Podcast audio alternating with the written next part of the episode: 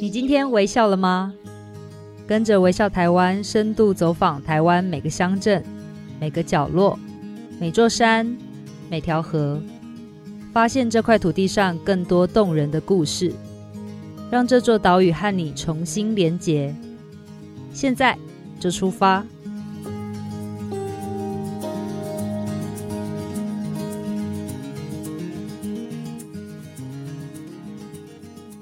今天微笑了吗？大家好，我是微笑台湾的总监李佩书。呃，我们的夏季号哈，小镇的一百零一种生活，不晓得大家看了吗？我们最近在做这个题目的时候，发现到说，台湾最近有一个很有趣的呃现象，那个现象也是这三年来我。自己观察到的，那个观察到的是说，我在采访的时候都会问说：“哎，你是从哪里来的？你是哪里人？”那那时候我就会听到很多很有趣的呃回答。这个回答后面代表着一个台湾的移动的状况。那这个移动是怎么样移动呢？开始有人在二地居。而就这边住一下，那边住一下，然后可能来回的做了一些这样子的迁移。那有一些呢是直接移居到那个地方去。那我觉得这个其实是非常有趣的一个现象，它带来了一些小镇不一样的风景，然后创造了一些生活的呃样貌。那今天呢，我们就邀请到了来自花莲玉里移居实验室的创办人大雄郑威文，我们都叫他大雄。大雄好，好，大家好，到线上的听众大家好。嗨，那个大雄，你今天从玉里来？对，两两天前回到了台北。是，那现在是不是其实是这边住一下，那边住一下？对啊，我我我自己平均的生活其实是台北一个月住十天，然后部落住二十天，然后是哎两以两个礼拜为一个分界，差不多四五天在台北，然后十天在部落，刚好就这样子，每两周每两周这样，嗯、有有有嗯规则的这样子居住这样子。我想我身边的朋友应该非常的羡慕你，因为他们真的都有一个移居梦。因为你知道，对于花莲或台东这种东部那种大山大海的感觉，他们觉得太棒了。尤其是对于台北人来讲，可以住在那里真的是太好了。但是真的要住在那边，需要有一些条件。不过我觉得你现在的状况是非常好的，是可以用移动的方式。对，就是嗯，因为其实我移动生活这件事情已经是八年。其实我持续，我有算过，大概每一个月是至少一千公里以上的火车移动。从八年前开始就就这样子，所以就是对我来说，这样子的生活，我是。我是习惯的，而且我觉得对我来讲，它有它的价值。OK，、嗯、好，那我们待会儿就来好好聊，你到底在狱里干什么？OK，好不好？那但是我觉得在聊之前，我大家应该应该会非常的好奇，想要知道说为什么你选择了这样一个状态，而不是说，哎、欸，我在一个地方就好好的工作就好，就选择，譬如说，好，那我就直接移居到狱里来工作。但是你不是选择这样，而是用移动的方式。OK，其实其实我有一个。应该这样讲，我在三十岁以前有一个很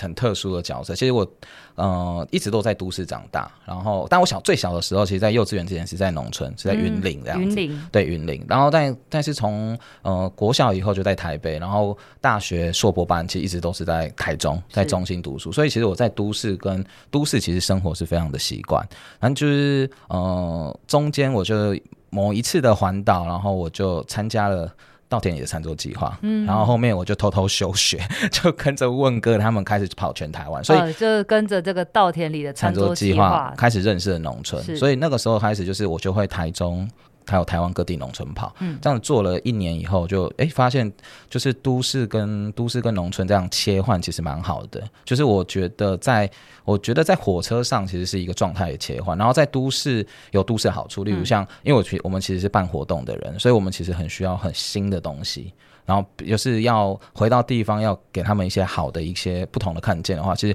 我回台北很多很多时间都在看展览啊，或是参加活动。OK，但是但是其实我也在台北都住不了太久，嗯，我觉得五天我就累了，我觉得我想回去，哦、然后再坐火车，再坐看到龟山岛就知道啊，就太平洋到了，然后我又切换回一个回部落状状态，就是从就开始回去那个穿拖鞋的感觉，嗯，对对对，然后我就在那边待十天，但是其实我在那边也待不了太久，待了十天半个月，我就会想要再回来充电。其实现在我对我来讲，台北比较像是充电的地方。嗯，对，我觉得反而是一种这样的转换，让你可以把两边的好处都同样的放在自己身上。对，就有人会说我像是外地的在地人，嗯、或在地的外地人，其实都可以这样。是，那其实你到了玉里这个地方多久的时间了？其实大约是我进入到第四年，其实呃住了三年多，现在已经在第四年的时间。第四年，对对。但是你创办这个呃宜居实验室。是在去年的三四月的时候，对，其实，在去年三四月，然后就直接接疫情，哦、非常开心。那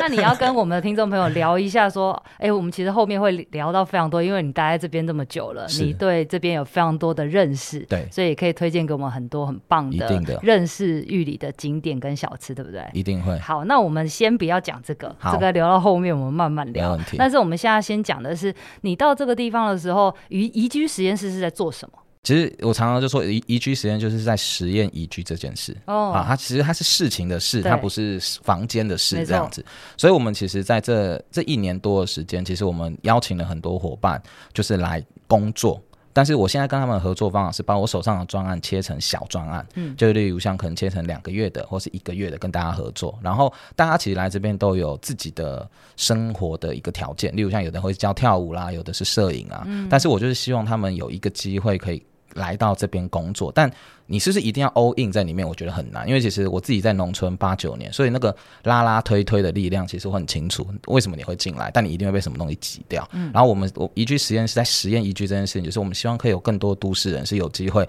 靠近农村生活，但是它是比较顺畅的，它是比较没有阻力的，反而是那个呃去除掉那个痛辛苦的那一段，会比较是我们现在正在做的事情。OK，那我觉得其实你刚刚讲的这件事很好，对，就是到农村要怎么生活，你其实呃一般外地人很难想象。我会觉得我要找一个工作，我才有办法到那边生活。但是你在实验的是说，其实现在的人并不是需要的是一个呃，就是一个工作，而是一种你可以活下来的方式，而这个方式有非常多种。对，因为其实说真的，当然，如果你用都市的逻辑来在农村工作，就是要一个稳定的工作，其实是这件事情其实是，呃，它它它是一个想象，嗯，但的确。疫情过后，其实慢慢很多很多都在线上或者是远端工作。其实又特别是跟设计有关的，或者是跟服务体验，呃，就是体验设计有关，或是跟呃视觉设计有关的，所有是跟设计的，其实都可以二地工作。但但其实我跟我伙伴说，就是像我去年有两个正职的伙伴，我只跟他讲一句话，就是说你在这边，就是你要跟我们团队做一个一年的一个一个合作，那就是至少要在部落。住十五天，其他时间我不理你。嗯，我们可以在，我们就固定礼拜一开会，然后你在台北就在台北，你在台南就在台南。但我唯一的要求就是，你一定要住在部落超过一半，够认识这个地方，你才会被地方认为你是这里人，是你才有你才有对这边是有认同的。不然我就我就外聘给台北的团队做事就好。对对，对，所以这是我们基本要求，就是住一半，其他时间我觉得你还有其他的呃生命的东西，你还有其他的家人，对，就是你可以慢慢的。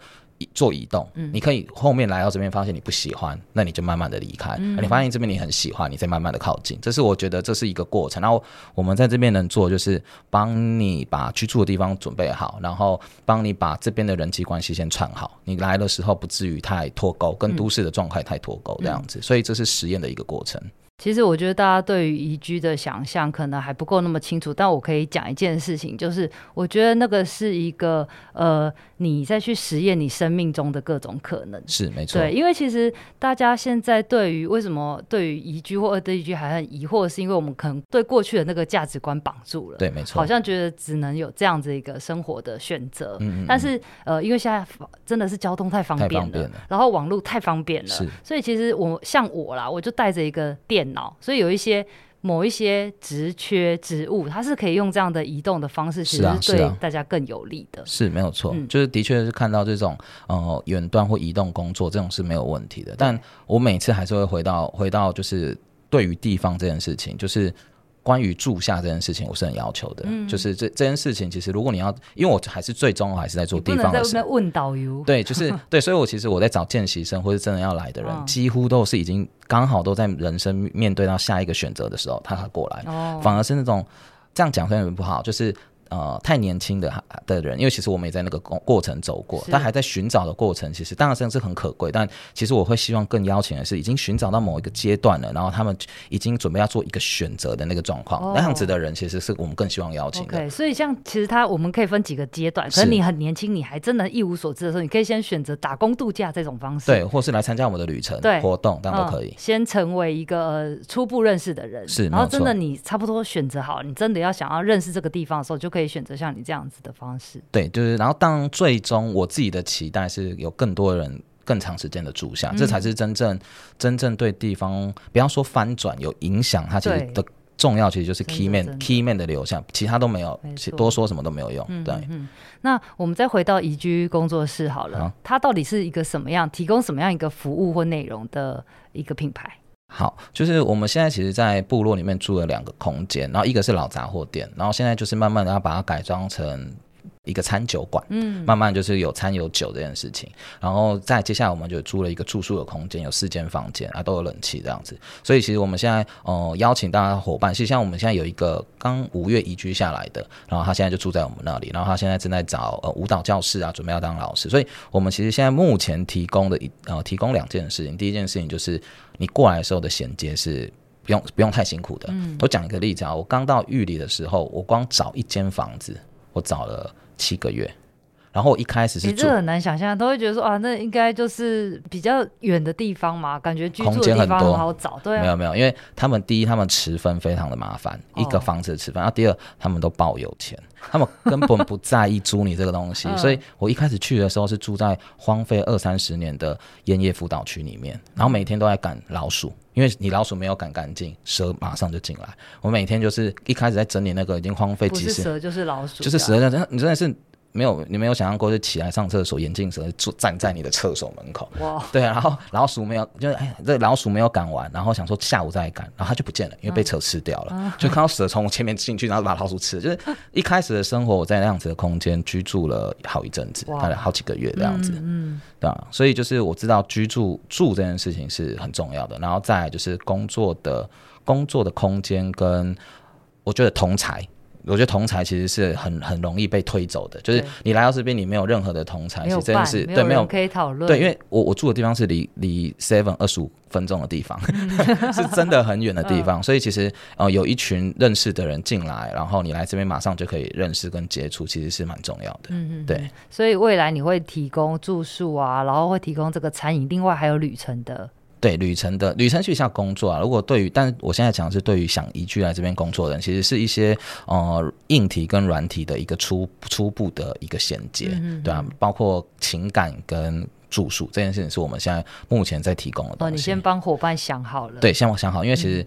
通常第一关都先刷先刷掉八成。对对。对 OK，那你既然到了这边来，我们常常讲说，你既是外地人，是现在又是本地人，是这样一个双重身份。嗯，嗯嗯，你觉得对你来讲，你怎么样看待这个生活，或者是说家的这个位置？其实我我先讲关于生活跟生活这件事，就是生活有关于赚钱嘛，有关于居住居住在这边，其实对我来讲是一个很很大的优势。就例如像我现在服务的客群，其实算其实应该像玉里，其实我在做旅程，是我很少看到有人接散客跟接呃，不管你交通，不管你住宿，要收你四五千块的旅程，嗯、其实这个是在花莲很少见的，但。因为我知道，呃呃，真正的消费者的需求，因为我其实在外面有工作过，啊、然后跟着以前的团队这样子接触比较高，呃高高消费力的的族群，所以我很清楚他们需求的是什么。但其实部落可能在在部落住久的人，他们可能就是提供他们认为好的东西，嗯、但他其实不一定是消费者真的需要，需要的。对，但是反过来。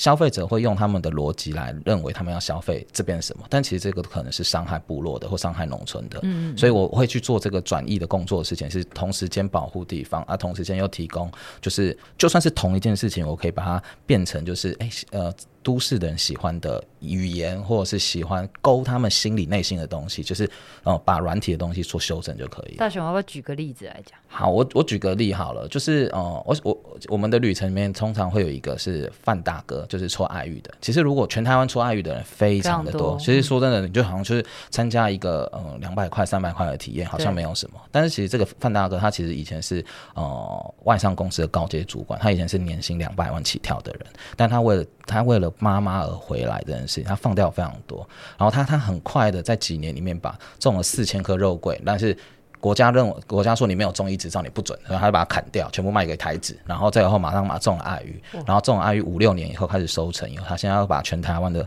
呃十八种的特有种的月桃全部都种回来，其实那个过程是很快速、很明快的，而且他其实是很清楚的。哦，所以他的决策其实是很明，很明快的。然后他的爱玉其实是卖到呃，我们都开玩笑说，就是台台北一间一星级的呃米其林餐厅。因为他的爱玉进去被洗到恶心了，哦、对，然后他的爱玉是现在全台湾唯一进口日本是不用任何的关检查的，嗯，对，这个这个东西其实呃我们会讲的其实搓爱玉没有什么，但是如果我在讲的是这个大哥他的农业专业，他跟我一样是中兴农农学院毕业的大学长，如果我们把他的专业的部分，不要说专业，他的个人特质，例如像他呃，我每次都开一开始我都会开玩笑，他是个学霸。这是这里唯一一个上大学，那个时候录取率录取录取率还在十趴左右的时候，他是全台湾就是在高等就是农学院那边，嗯、然后再把他的爱玉拉到一定的高度叙述他的时候，嗯、大家可能就会呃开对这个爱玉是好奇，这个是脚本的设计。是，然后到后面的话，他其实大家进入他园区里面发现，哇，他原来用很生态的方法在在照顾他的土地，但回来的时候把情感拉到最高，嗯、然后开始叙述他回家这个历程，然后讲到他妈妈，他都会眼眶会红，嗯、那个其实是一个。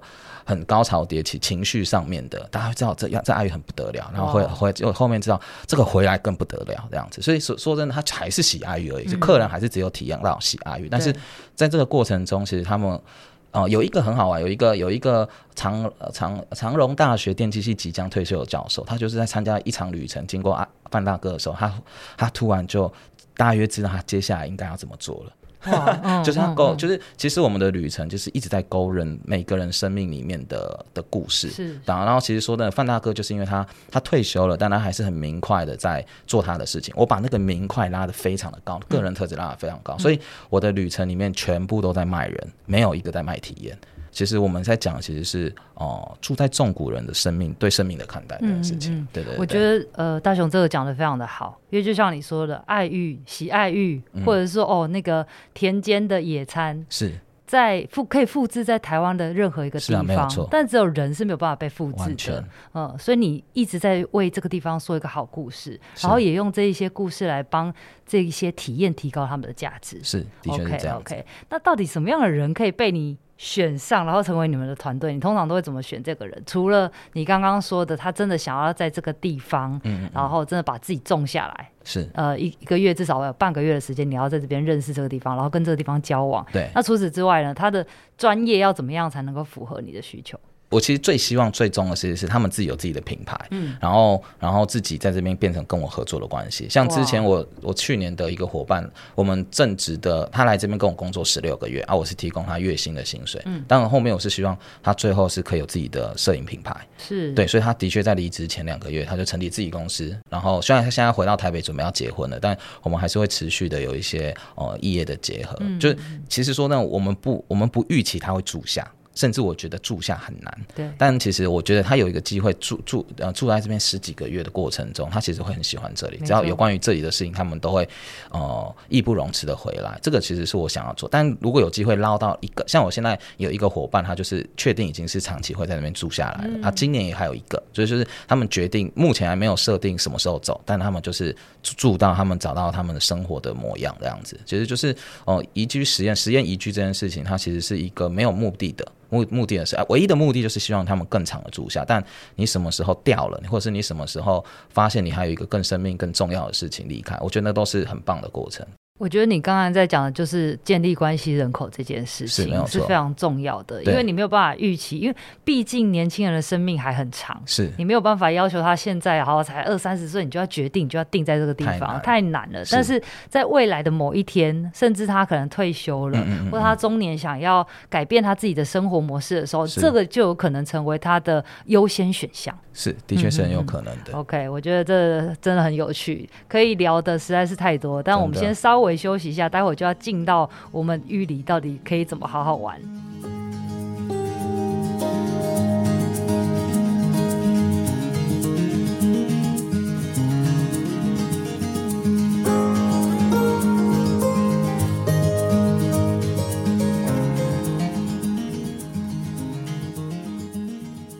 欢迎回到节目。今天我们邀请到的来宾是宜居实验室的创办人郑威文大雄。Hello。刚刚呢，我们跟大雄聊到了非常多他在台北跟玉里二地居的这个整个生活的心呃心态也好，或者是生活的转换。那接下来想要再跟大雄多聊一点关于你在玉里这边做的事情。不过呢，在聊这个这件事情之前，是不是先请大雄跟我们介绍一下玉里这个地方？好，就是我先讲地理位置哈。其实玉里是一个很有趣的地方，大家其实玉里其实是整个整个花莲第三大人流，但是其实大家不认识玉里。嗯。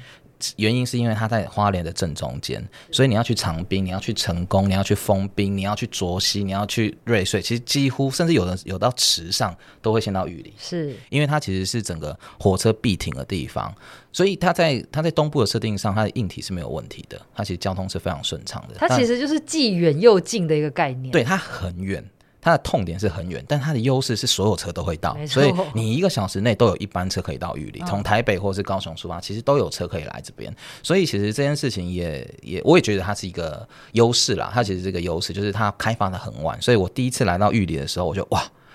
玉里是全台湾最大的镇啊，里面还有好乐迪。但我花我花十五分钟的时间，我会瞬间来到全部都是部落的地方，然后延绵二三十公里，全部都是种稻田的景色。就是这这件事情其实是很难，就是它其实大到是人很人数人在镇上人数是很多的，但是你随时可以换到一个生活模样，你可以进到部落，你可以跟到，因为我刚才提到，其实这边的哦哦、发展其实很慢。很晚，就是呃，甚至公部门的时候，他们不知道南花莲要怎么去经营，嗯、很直接的这样，就是知道他们也因为这个优势，所以他们还没有太多的大型建设在在旅游业上面或什么，所以他们的很多事情还是很原始的，而且保留了很原呃比较淳朴的这个乡村样貌。是我第一次到部落的时候，发现他们还真的是在用交换这件事情在换生活，嗯，就是现在大家的那个呃很多事情就是用呃。买卖买卖其实很快，嗯，或者是那个带那个很多东西那个交换的时候，其实是很清楚的。但其实这边还是会有一种，就是他们叫做叫做米巴六，他们其实就是哦。呃换工的意思，嗯、但我觉得我很喜欢另外一个人是讲就互为完整。他其实他们其实可能会你来帮我，我来帮你，哦、然后会有些好美的词、哦，对，互为互为完整，很互为完整。然后我觉得这这件事情是我第一次来的时候，我觉得一个很棒的一个生活态，而且我在这边还看得到，嗯，就是这个东西其实，在其他比较被都市化的。阿美族来说，真的已经慢慢的消失，或者是他们只是个口号。但在这边的时候，就是它还是真正的存在。是，它其实有，然后部落其实还有很多很棒的精神这件事情，我都晚点可以慢慢来讲。但其实这件事情是我来到这边，我觉得最惊人的地方，这样子。嗯、所以它其实有呃阿美族的部落，是，然后它还有客家人的聚落，对，很大。哦，然后他们种米，然后同时他们有种西瓜。西瓜这边，我们在短短的纵谷的二十公里的这个这个区域，就是。瑞穗市区到玉里市区中间这一段纵谷是秀姑峦溪最重要的呃的纵谷产地，我们有算过差不多二十二种左右的农产品，因为这边。玉里很有趣，玉里是除了二地以外的地形，其他地形都有，嗯，峡谷、纵谷，然后温泉断层，然后全部都有，除了二地没有，嗯、所以这里是呃地形地貌最丰富的。你要有山有山，要有河有河，要有谷有谷，这样子，所以这里的产业非常丰富，农产业非常丰富，嗯、对吧？所以这个也是我觉得这里一个很棒的一个呃，算是保障嘛，对条件，而且它又很晚被开发，没错，是，而且它这边还有一个很有名的叫做台湾黑熊，对，台湾黑熊，对它的。那个居住地就在这个地方，对，就在旁边的中央山脉里面，嗯。然后还有一个很棒的瓦拉米的步道，对不对？对，瓦拉里步道，嗯，对啊，就是刚才有讲，就是如果你要往中央山脉走，就是你可以去看呃瓦拉米啊，靠近黑熊，然后你其实花二十几分钟，你就马上可以下切到长滨。是，然后如果或者你想要进中央海岸山脉上面，其实也是花十几二十分钟就可以进到赤科山啊、六十担山，其实是非常快速的。所以基本上，我觉得来这边如果没有四天三夜的话，你就是玩玩玩一部分而已。对，就是我们目前的目前的设定是，当然希望未来。哦、呃，可以三天两夜或四天三夜，三天两夜是是是，但至但我们现在的设定就是，所有的旅人你至少留一天给我。对，对我们之后我们现在做就是这个旅程，就是你只要留一天给我，其他时间你晚上想要往池上住，往花莲市住，我都都好。但是你先不要只是来吃臭豆腐，你好好完完整整留一个九个小时时间给我，然后我先跟你讲花莲长怎么样。对，因为每次讲到玉里，就是大家就会想到玉里臭豆腐。对，然后排两个小时就走了。嗯，对，差不多是这样。好，那我们接下来就可以来好好的聊一下那个。大熊会带怎么带大家去玩？你的行程有一个很有名，而且我知道是我们呃我周边的年轻人都非常喜欢的，叫做微醺 bar。对，那条旅程叫做微醺 bar 纵谷。嗯、但在讲微醺 bar 纵谷之前，我想要我想要讲一下我两年前就是在整合行销公司的时候设计的一条有点像行销的旅程。好了，然后那个时候其实。我我第一次我第一次办一条那个其实不算旅程，我觉得比较像活动，比较像是就是一个一个作品那样子。那场旅程的最后的结果是每个每个客人都哭爆，嗯，就是三两天一夜，然后最后大家哭爆，然后连那个呃做十几年做小旅行的的。大前辈，他说他没有在自己旅程以外的旅程哭成这样，连他都哭了。对，哎，就很多旅行社的老板，其实做二十几年，他就是很少在这个旅程里面哭。嗯、但其实他们都不是为了某一件事情哭，嗯、而是那个中间过程，我介绍这些人勾动了他们。然后甚至我随便举个例好了，例如像有一个有一个客人，他刚好在连续三年，他爸爸、老公跟哥哥都连续的癌症离开，然后在这个过程中，他其实是被朋友拉来的。所以他其实来这边的时候是不带任何的设定来，但他来到这边的时候，刚刚好我们在跟我们合作的阿美族的部落，他们刚好呃活动一结束，他们要去桃园去送一个老人家，然后他后面我们才会去叙述说，就关于阿美族在面对生死这件事情是喜喜乐的，那就是他们有一个很好很好很喜我很喜欢的说法，就是一起生日，一起死掉。就是你，你生日会有一群人来跟你跟你庆祝，你死掉会一群人送你，所以他其实后面他看发现，就是对于生死这件事情，他是有其他的，也许有其他的转看法，所以他在那一次他就大哭，哭完他说他也许可以放下了一些，其实就是那个过程，其实我我都不预期他们会被什么感动，但是他们都会被其中一块东西勾到他们自己的生命。其实这条旅程那那一那个作品，我我我才发现，其实纵谷最疗愈的不是大山大景。当然，太多地方都有，而是决定回来住在这边的人，或回来在这边做事的人们，这件事情的生命历程太太吸引人。嗯，对，所以我就决定拿他们当做卖点。是，但但也不就是我想要贩卖这边这边的精神这件事情，不不管刚刚讲的米巴利，或是回来这边的人，这件事情，我觉得才是真正的都市人最缺的东西。是，对，就是卖爱欲没有什么，但是在卖的其实是一个。退休的一个大哥，他对生命或者对他人生接下来的事情是充满的明快的想要这件事情，很多很多好几个人这样子，所以我就把这个变成微醺吧里面的内容。我把每一个人的生命故事跟产业变成一杯调酒，嗯、我总共在里面设计了八杯调酒，八杯酒。所以你在一进来的时候会慢慢的进入到微醺的状态。我我这条旅程的副标叫做“品味抉择中的不清不楚”。其实对我们来说，我觉得。都市人其实有很多的不清不楚，对，但他们自己认为是清晰、清很清晰的。哦、但是其实我们是希望透过喝酒的过程、微醺的过程，把自己先放开，然后进入到身体的不清不楚的状况，然后来看这些人的生命历程。他其实最后勾到的其实是他们关于他们自己的，然后反而是在那个微醺的过程，然后自己的清晰。所以这个是品味觉得品味抉择中的不清，这是我们很核心的设定。但我们不会在文宣上面讲，我们只会在我们文宣的最后一一段讲说，这是关于选择跟放下的旅程。可能客人可能没有看懂，但我也不在意他看不看得懂，就最好是我们的译文层来，然后进来以后才知道我们在干嘛。可是光是这个选择跟放下，大家就非常有想象空间，因为我们每天都在面对这件事情，是，然后人生也有。呃，对于选择跟放下所造成的痛苦，是，但是我们可以透过这个旅程获得自己一些养分也好，或力量也好。是，我觉得那个获得力量很好，就是有，甚至有一些妈妈们，其实我们的 TA 设定很清楚，嗯，其实是希望，其实是哦哦、呃呃，孩子已经长大的女性，所以我们所有的所有的 TA 全部都是女性，甚至我们的文案上面的对话全部都是在跟女性对话。很多妈妈是跟老公请一天的假，坐最早的火车来，然后来这边结束以后坐最晚的火车回台北。很多的妈妈都是这样子，对，就是他们其实太辛苦了，但他们就是不管他，就是要放自己一天假，他就是要让自己是哦、呃，他一开始来只是以为是轻松愉快，但也许回程的过程中还有很多的重新决定或重新看见。这只是我觉得这条旅程给客人最大的礼物，不是这八杯酒，这八杯酒其实我觉得是很好喝是没有错，但是它是一个载体，它其实是一个。我在就是论论述故事，然后再出卖人的载体。对对对对对。那你其实用了一个很有趣的方式，你到那边之后是要求他们坐公车，哎，是，就是我觉得这是玉里一个很有趣的地方，因为玉里不可能开车来，因为其实我们有以前也协助过，例如像宜兰要坐公车小旅行啊。只是最后它其实有点不成立，是因为它太近了。嗯，但是来玉里没有人在开车的，对，因为开车抱歉五个小时起跳，你不会想开车的，呃、所以你只能坐火车来。然后坐火车来到这边的话，你要么就租车，要么就坐公车。所以公车它变成一个很合情合理，而且我们在部落这边这条公车一个小时一班，其实是真的是这边生活的。真实样貌。嗯、所以一一开始跟我客人说，哇，你们还包了包了游览车，我说没有，你就上车。哦，哦你还还有临时演员，我说没有，那是我们部落的伊娜，就是你真实在上面，我也不知道你会遇到谁，然后你就坐你就坐上公车，然后我会在路边一直介绍，然后当然中间还有一个桥段是很有趣，就是。中间的呃体验结束以后，我会让客人自己上车，我不会跟你讲，你等一下吃饭的地方在哪里，你必须要自己解题。所以他在提示卡上面，他在搭十几二十个人，他会在上公车前开始去努力找接下来要在户外酒吧的那个点在哪里。嗯，所以他在那个过程中会去查，会去查这个地方或什么会会有一个最初步的认识，然后会有一个冒险的感觉。所以公车其实是我们带到带到呃。部落里面的一个很有趣的一个设定，然后目前客人都很喜欢这样子的的逻辑，甚至有一点像是，甚至我觉得在稻子黄的时候，很多客人会说很像进到国外的感觉，对，对，那个是很惊人的。嗯嗯，所以那搭八杯酒你怎么安排？就是当然一开始进去，我就有第一杯酒叫人生红绿灯，哦、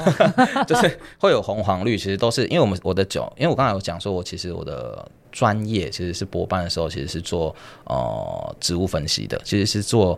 简单来讲说，像中草药啦，哦、所以我对于萃取啊这些东西很很算是比较在行。是，所以我的我们的所有的酒都是呃地方的植物所带出来的味道，嗯、中央山脉呃海岸山脉所带出来的味道。所以第一杯酒是红黄绿，其实代表是三个三个不同的调性的酒。那进去第一杯就是一个 shot，然后就大家干掉，但是你只能喝其中一杯。嗯，对，然后你会得到一张这个颜色的小卡。所以第一个就就开始做选择了，然后再来的话进去啊，就是到凯莉那边，然后凯莉是凯莉是那边一个呃阿美族的姐姐，然后她也是十几岁离开了部落，但是在这五年回来为了照顾爸爸回来，所以她在镇上就是承租了一间日式的老空间，非常的漂亮，叫做差咖差咖啡这样子，嗯、然后她自己对艺术有非常的。要求其实差是一个风格啦，其实是一个在差级对，所以它其实里面的空间虽然非常的原原始，东材材料很原始，但非常的漂亮，嗯、对啊，所以其实我们就从一个这样子的很有态度的空间跟人，那那个人有多鸟毛，就是玉里最有名是臭豆腐，对，但他吃过，他鼻子非常灵，你只要吃过臭豆腐，他不让你进来消费。就是我就想爱丽丝被探杀，然后不管，我觉得他会，他会味道会留在我的榻榻米，我会不开心。所以大家记得要去他的，先去玩那个咖啡店，再去吃臭豆腐。啊、我每次跟客人说，你先你 Google 一下他的评价，都是一颗星跟五颗星，嗯、而且差不多。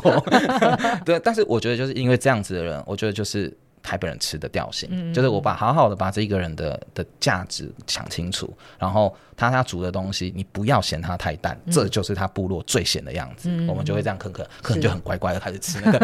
那个全素的野菜汤这样子。呃、但是那个野菜汤很特别，是他那几天就是你们活动前几天要先去采集准备，对，就是就是凯莉姐她很酷的地方是，她每次客人要来，她就会关店两三天，她就去采集那些，嗯、就是她是很认真在对待这些东西，然后她的她。的竹筒，呃，呃，不是竹筒饭，是那个哈哈哈，就是那个糯米饭，是真的哈，哈对，是他们的那个呃，爸爸真的是用。呃，木桩去去吹出来，当天早上去吹出来，嗯、就是真的都是部落的生生呃，他们以前吃的样子。嗯，所以其实我们就把这个东西很原汁原味的搬在客人面前。但有的客人一开始会觉得它不是符合他们的口味，可是说这条旅程就是这样子，你就是来感受这感受这些。对，但他这这因为这个地方太漂亮了，对，然后这老板娘太机车了，所以大家都会乖乖的吃。但其实很大部分的客人都非常的喜欢，嗯、因为其实。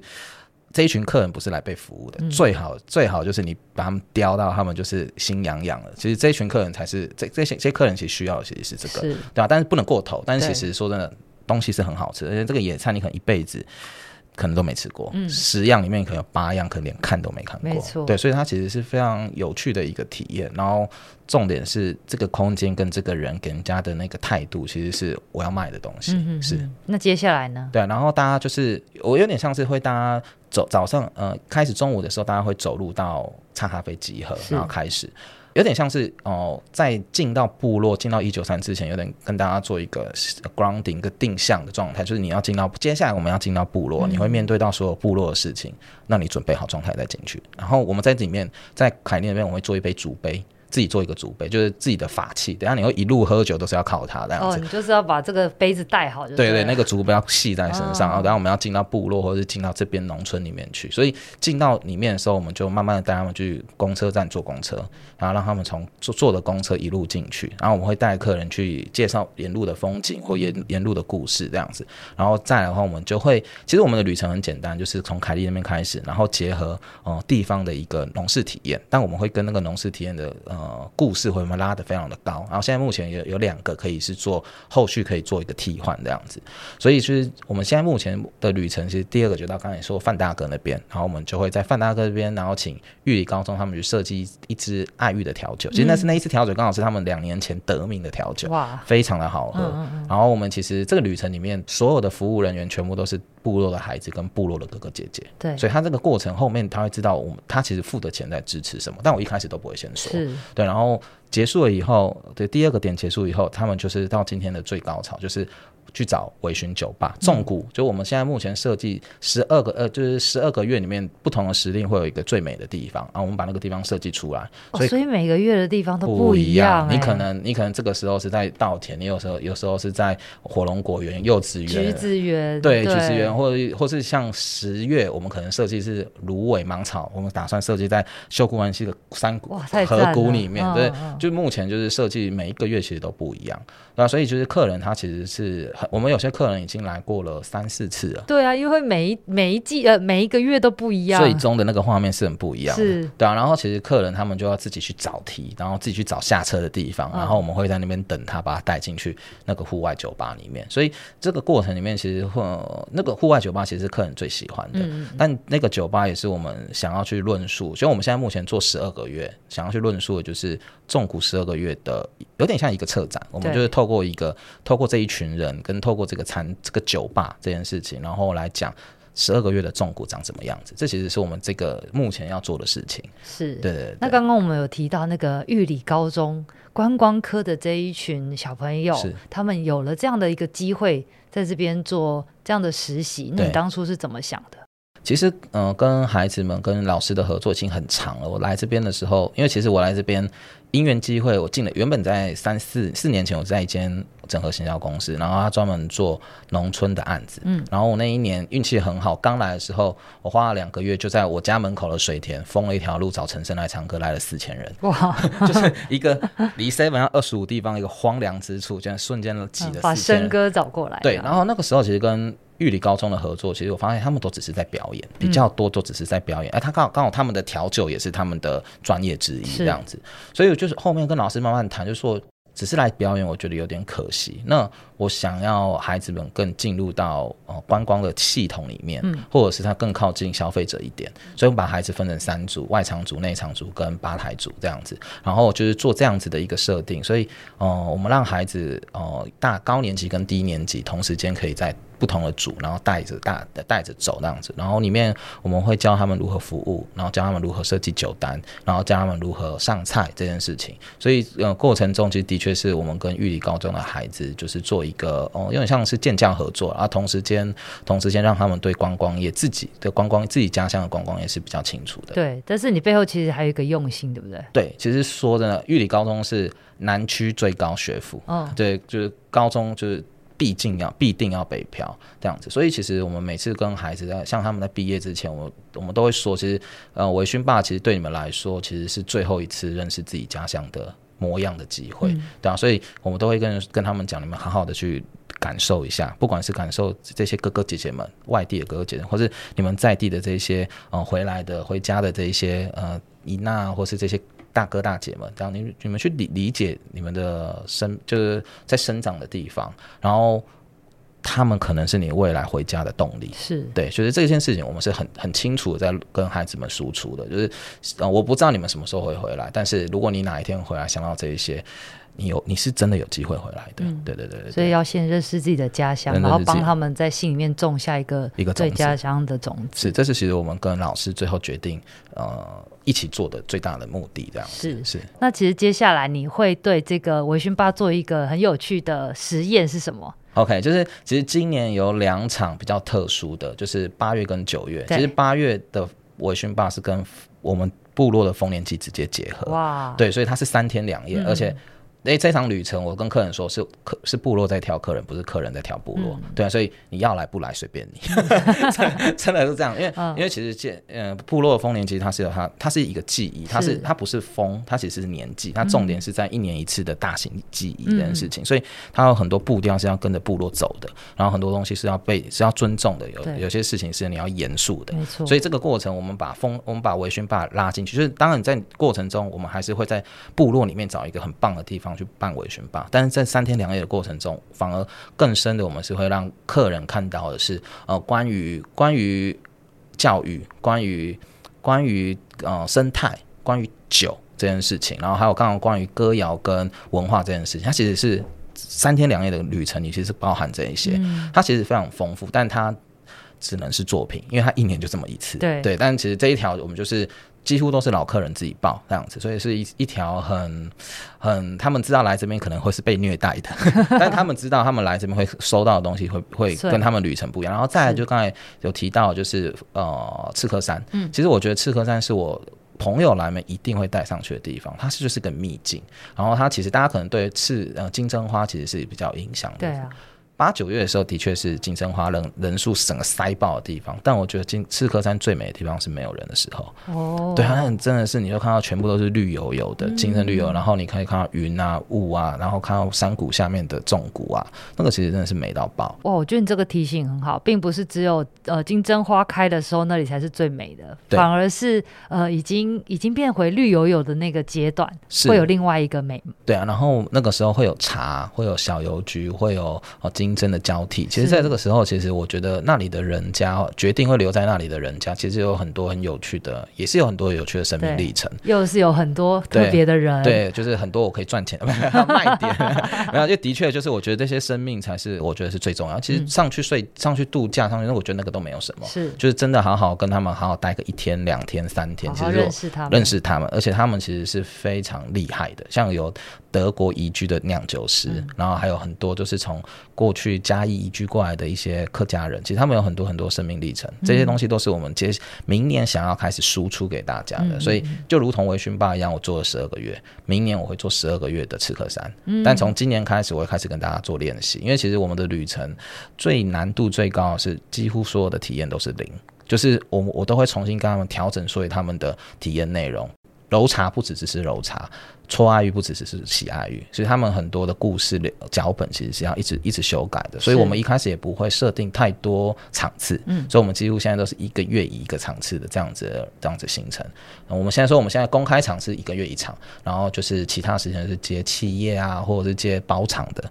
这样子的一个内容，这样。嗯、所以哦、呃，但也。公开场次其实对我们也是一个挑战，因为来到玉里，应该说花莲啊，几乎所有的旅游行程都是团进团出，嗯、几乎没有那个我们的客人是一个人、两个人、一个人两个人把它捡起来的，它剪成一个二十人团出发这样，所以在呃看得到消费市场里面是比较少见的，对吧？所以这也是我们接下来在挑战，不管是微醺吧持续的开一天的旅程，或者是往上往往山上走刺客的山上跟山下的故事设计，其实这个是我们接下来就希望我们把呃玉里。最深的农村或者是部落故事挖出来，然后变成是呃很有体验设计感的一个旅程内容。OK，太好了！今天大雄跟我们分享了非常多，包括他自己的生命故事，还有他对玉里的观察，以及非常深入的介绍了他的呃接下来的旅行。那欢迎大家可以上 FB 关注宜居实验室来参加我们真正真的是玉里人，然后跟着大雄一起做出来的这些行程。是，没错。好，今天谢谢大雄。好，感谢。好。那其实我们接下来在